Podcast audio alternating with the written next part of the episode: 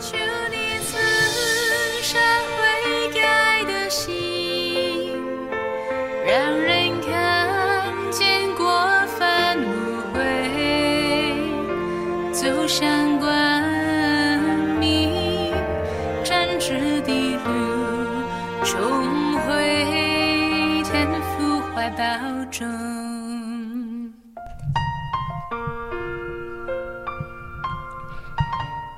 各位弟兄姐妹平安，各位线上好朋友，跟我们一起聆听神的话的大家早安。今天我们要进入箴言的第二十九章啊，这整篇的啊整卷的经文都让我们哎呦越来越认识神的智慧。我们有没有越来越明白神的心了呢？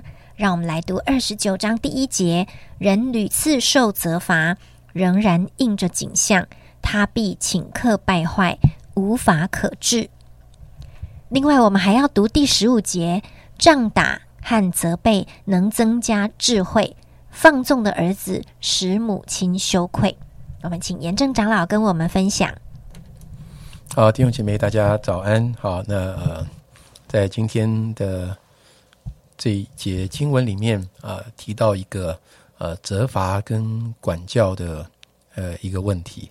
那他当然也提到了人怎么面对责罚跟管教的态度，以及最后的这个结局。好，呃，在第一节的经文里，他讲到这个人啊屡次受责罚，代表经过了一段可能不算短的时间，也经历过了可能不止一次啊，好多次。嗯，外表也许不同，但是本质上却是相似的一些事件。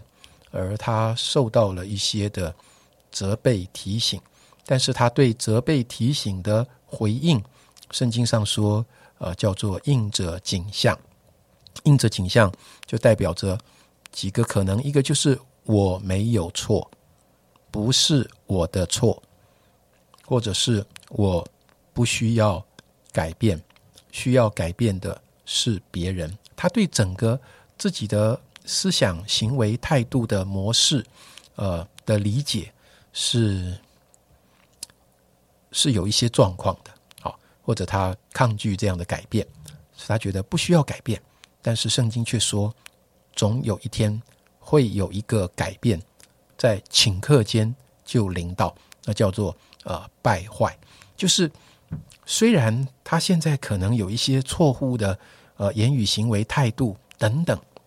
别人在劝他，但是他此时此刻并没有这么直接的，呃，尝到这一个错误对他生命中所带来的亏损。OK，他一方面也觉得不太需要改变，但是不是没有亏损哦？似乎这些事情都在累积，都在记账。而神说有这么一个时刻，哦，是可能是一瞬间，那一个败坏就来到，可能是一种身败名裂。可能是一种无法啊挽回的错误，所以第一节经文跟我们分享到了啊一个人他面对管教的呃态度多么的重要。好，一个接受管教的人，不但是那个他犯错的结果可能被一笔勾销，就是将来也不见得要再为这一个错误呃付上什么代价，甚至这个管教会在他的生命中。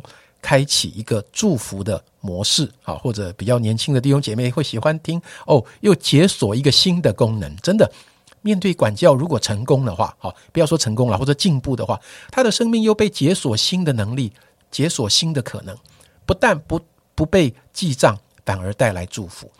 嗯，所以我觉得，呃，今天读这节经文的时候，会更刺激我去想，一个人到底怎么样能够接受管教呢？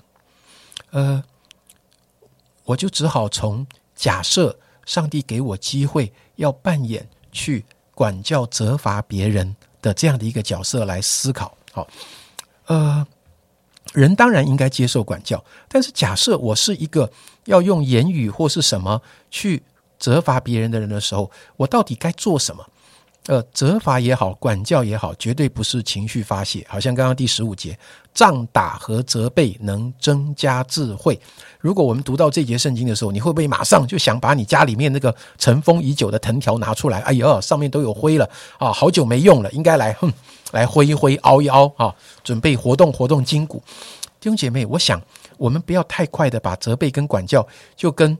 呃，这个把小孩叫来毒打一顿就连在一起，我相信这绝对不是用言语或是用我们的动作去发泄情绪啊啊！那个你为自己恨铁不成钢的这样的一个情绪找到了理由，呃，恨铁不成钢我们都懂，好，但是当你表达出来的时候，别人感受到的是你希望他变成钢，还是他感受到的是你对他的恨？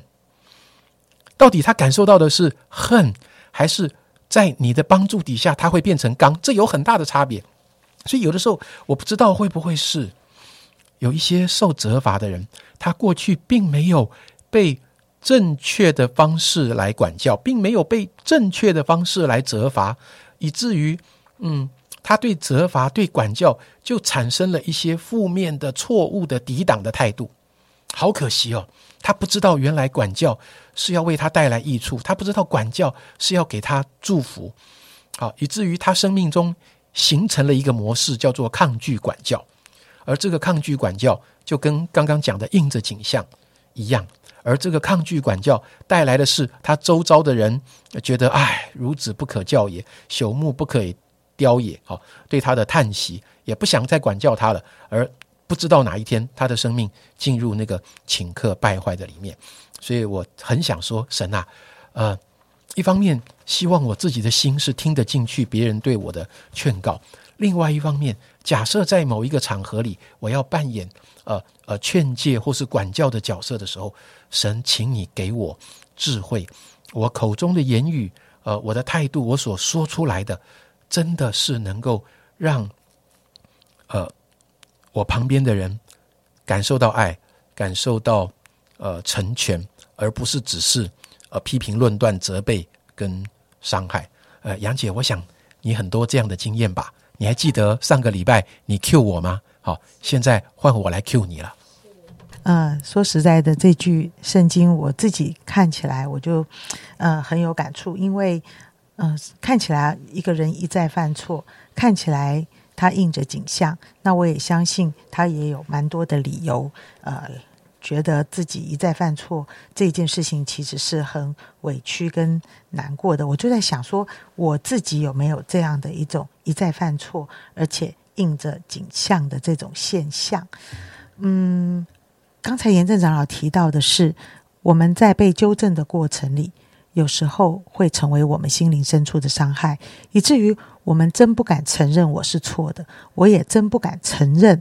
呃，如果我承认我是错了，那么我就五雷轰顶，我就完蛋了。呃，我觉得我自己有这种过程呢，就是我当刚成为传道的时候，嗯，我在讲道或者是查经的时候，我超怕超怕我讲错的，超怕。这种怕好像外面看不出来，可是我心里是非常怕的，怕到一种程度。我当我一讲啊这个神的话的时候。我看到弟兄姐妹如果皱眉头，我心里的第一个一念头就是我完蛋了，我完蛋了。那就不用说有人很好心的在我下台之后来告诉我说：“杨明明传道，你这句话讲错了。”那我就觉得我无地自容，我完蛋了。我再也不配做一个传道。诶，我为什么有这种想法呢？我就感受到那一种一再犯错、无法改变而硬着景象、硬凹刚硬，我就觉得是一种自我的防备，是对于自己不能够接受自己，或者是在我成长过程中的受伤，那种犯错而被责打的非常严重的那种受伤，使我不能认错。我打死不能认错，因为这样的一种情绪记忆、负面的记忆会一直在我的心里面。所以有时候我看到呃我自己，我也就能够体会到弟兄姐妹感觉到犯错这件事实在是很可怕的一件事。但是我也同样看到过一些人，当我说当当他被别人说，哎，你这样好像错了，我觉得他好开心的说，哦，真的吗？好的，太好了，我来赶快改一改。哎，我觉得他怎么会对于犯错这件事这么轻松的接纳？而我看见他一直在成长，我也很羡慕。慢慢的，我在神的里面，我才去明白这种自我防备。当我能够放下上帝，他爱我，我不是一个完美或者是不会做错事的人，我是会做错事的一个传道人，我是会讲错圣经的一个传道人。当我自己接受之后，我就觉得我可以更自在、更快乐、更自由的服侍神。啊，我我我自己有这样的一个体会，所以我也鼓励弟兄姐妹，就是，呃，好不好？啊，我们。在神的里面，知道我们的价值。过往好像一些很可怕的经验临到我们，使我们的自我防备常常就会起来，就好害怕别人看见我是不好的，我就觉得我无地自容的这一种捆绑，也能够在上帝的话里面得到释放。我们很坦然的接受我不是完美，我也很坦然的接受大家对我的建议。我做不到，我可能会需要一段时间，但是我会往更好的方向来走。我们一起祷告，亲爱的主，我要深深的感谢你，感谢你在我的身边，让我来到教会之后，我的身边有许多爱我的人。今天他们教导我、责备我，或者是劝告我，其实他们有一个美好的动机，就是希望我更好。这一件事情是上帝把那个我，因为对你的相信，以至于我可以对人相信。所以说，我知道在我们每一个人的成长历程中，不是这么完美。我们甚至于不能够相信我亲近的人，我甚至也不能相信我生命中任何的一个人。呃，我我觉得他们给我生命带来的纠正都很可怕，而且是一个非常受伤的一些经验。所以说我求你继续的恩待我们的人生，因为我们还在继续走。我们还在继续与人际的关系做互动，主，我真的很渴望我们所有的人都能够去经验，因着对神的信心而对人也有信心。我们不论是接受别人的劝告，或者我们成为劝告别人的人，我们都记得一件事，就是不要再用一个受伤的经验去看的时候，我们就有一个成长的空间。谢谢主，祝福的所有的弟兄姐妹，在这一件事上每一天。都有进步，谢谢主，祷告奉耶稣基督的名，阿门。